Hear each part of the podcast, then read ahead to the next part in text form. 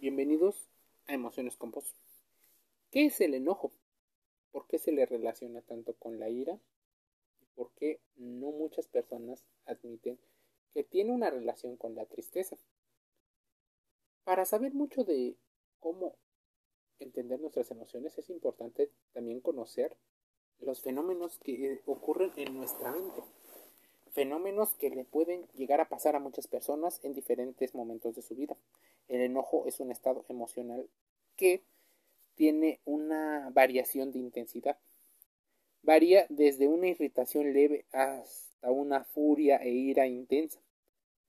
Como las emociones es importante entender cuando usted se enoja, su frecuencia, incluso existen formas de detectarlo. Frecuencia cardíaca alta, presión arterial y bueno, otro tipo de situaciones. El enojo es una emoción que todo el mundo llega a sentir alguna vez. Puede que tu enojo sea parte del problema o la consecuencia de otros problemas. El enojo no siempre lleva a una agresión. No tiene que ver con la genética, dicen algunos especialistas, aunque algunos atribuyen que son aprendizajes predominantemente sociales con una pequeña, muy pequeña carga genética. Si fuera así, es importante hacer más estudios de eso. El enojo es parte de unos sentimientos que varían, como te decía, en intensidad desde la irritación moderada hasta una cólera intensa. Entonces, ya te estás dando cuenta que tienen una relación muy grande. Existen, claro, estrategias para controlar el enojo, pues todos nos enojamos, pero la furia fuera de control no es buena para quienes se encuentran alrededor, incluso para usted. Incluso puede ser nociva para tu propio organismo. Sé que muchas personas te dicen que la relajación y las técnicas son una clave muy importante, y lo es, pero también necesitan enseñártelas respirar profundamente desde el diafragma y respirar desde su pecho. Puede que lo relaje. Imagine que su respiración sube desde su estómago o barriga y puede repetir algunas frases en búsqueda de recurrir a la visualización. Pueden ser situaciones importantes, pero deben ir acompañadas en muchas ocasiones de una reestructuración cognitiva. Dicho, en otras palabras, significa cambiar la forma en la que uno llega a pensar sobre algunas de las situaciones. ¿Cómo interpretamos esa situación? Es una clave. Las personas enojadas tienden a maldecir, a insultar y a hablar con términos muy subidos de tono que reflejan sus pensamientos internos. Cuando uno se está enojado, sus ideas pueden volverse exageradas y un arma de doble filo. Por ejemplo, en lugar de decir, ay, es horrible, es terrible, se arruinó todo. Llegue a conectar con usted mismo y, por ejemplo, podría cambiarlo como me parece que es frustrante y es comprensible que esté disgustado, pero no es el fin de todo. Así que podría buscar alguna solución o reducir las consecuencias. Tenga cuidado con las palabras que usted pronuncie porque muchas ocasiones las palabras se traducen en hechos. Y atrás de todo esto está la emoción que fue activada y la forma en la que la procesamos. ¿Pensarías entonces que como nos enseñaron las cosas o como las aprendimos, dicta mucho de cómo respondemos ante un evento?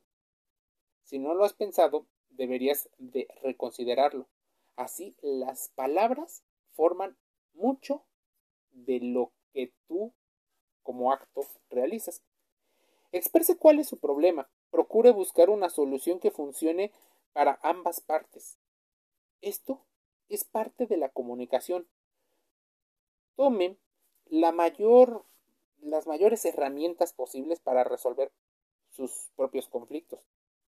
Primero los internos y después los externos. O al mismo tiempo. Por ejemplo, puede fijar una hora en la cual en determinado momento empiece a trabajar sobre su crecimiento personal. Y sé que está ahorita muy de moda, pero casi nadie lo hace. Muchas personas empiezan a buscar mucha palabrería, a muchos gurús que nada más les dan un sesgo de confirmación. Ellos crean su contenido y a final de cuentas es su negocio, pero te empiezan a decir cosas que te hacen sentir solo bien o menos mal, pero nunca se llega a resolver en el fondo qué es lo que ocurrió o qué es lo que te llevó a ese tipo de situaciones. Todos deseamos estas cosas y nos sentimos en ocasiones lastimados, pero la resolución de problemas y a veces nuestra ira y frustración podrían ser causadas por problemas muy reales e inevitables en nuestras vidas. No todo, no toda la ira está fuera de lugar y con frecuencia es una respuesta a algunas dificultades. Algunas personas tienen una creencia cultural, socialmente aprendida, que cada problema tiene una solución, pero algunos que no tienen solución. Su frustración aumenta al descubrir que no siempre es así. La mejor actitud no siempre es la mejor actitud. Porque una cosa es la voluntad que tienes para hacer las cosas, la famosísima actitud, así, a secas. Pero no todo depende de ti. Así que no creas mágicamente que la meritocracia te va a salvar de una resolución de problemas. Debes de tener en cuenta que el otro existe. Para mejorar la comunicación, las personas enojadas tienden a sacar conclusiones y actuar en consecuencia, y algunas de esas conclusiones pueden ser bastante extremas.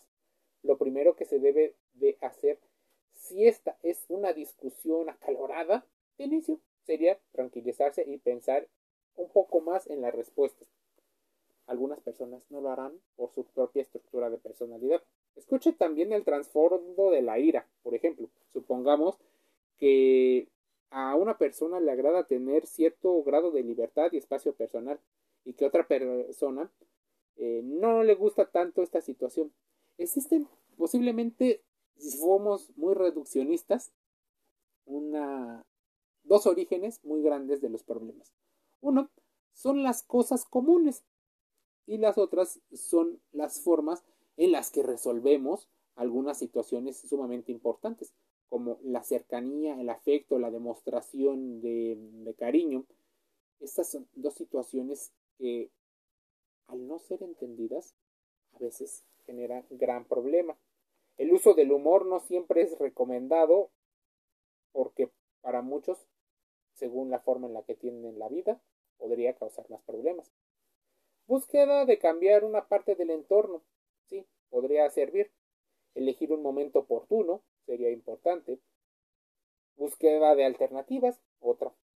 En ocasiones hasta elevación puede ser una situación como herramienta, pues confrontar, confrontar, confrontar no siempre nos lleva a una solución, sino en ocasiones agravar el problema.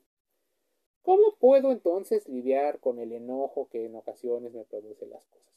De inicio es más fácil poder gestionar lo que tú haces. Porque ya, sí, mira, gestiona lo tuyo. Intenta mejorar tú. Porque es más fácil hacerlo tú que intentar hacerlo en el otro.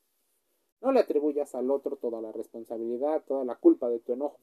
Es importante considerar que incluso esa persona podría estar actuando como un espejo de algunas cosas que tú haces. Cuando el enojo estalla, cuando pierdes la paciencia y te preguntas ¿por qué?